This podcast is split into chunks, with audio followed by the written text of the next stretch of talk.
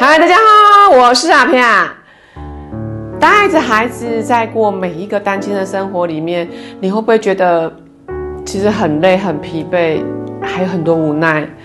你必须工作，所以没办法完完全全的陪着孩子玩耍、写功课。所以你想说，嗯，那我来弥补吧，来弥补孩子。你可能帮他盖个被子，其实他被子盖很好，你只想做一个动作弥补，然后告诉自己，嗯，隔天下一次我一定要好好陪他。在下一次，你开始觉得我一定要认真陪孩子的时候，可是，在陪伴过程中，你脑子啊又跑跑出好多做不完的工作。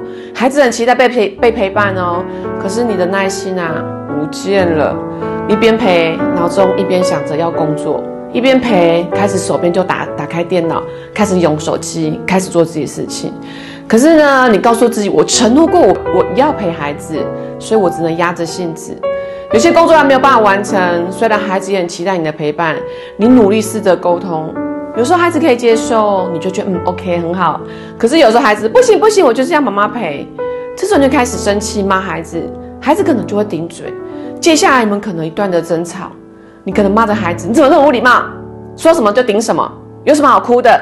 最后呢，两边闹得不愉快，最后也没办法陪陪孩子，这怎么办啊？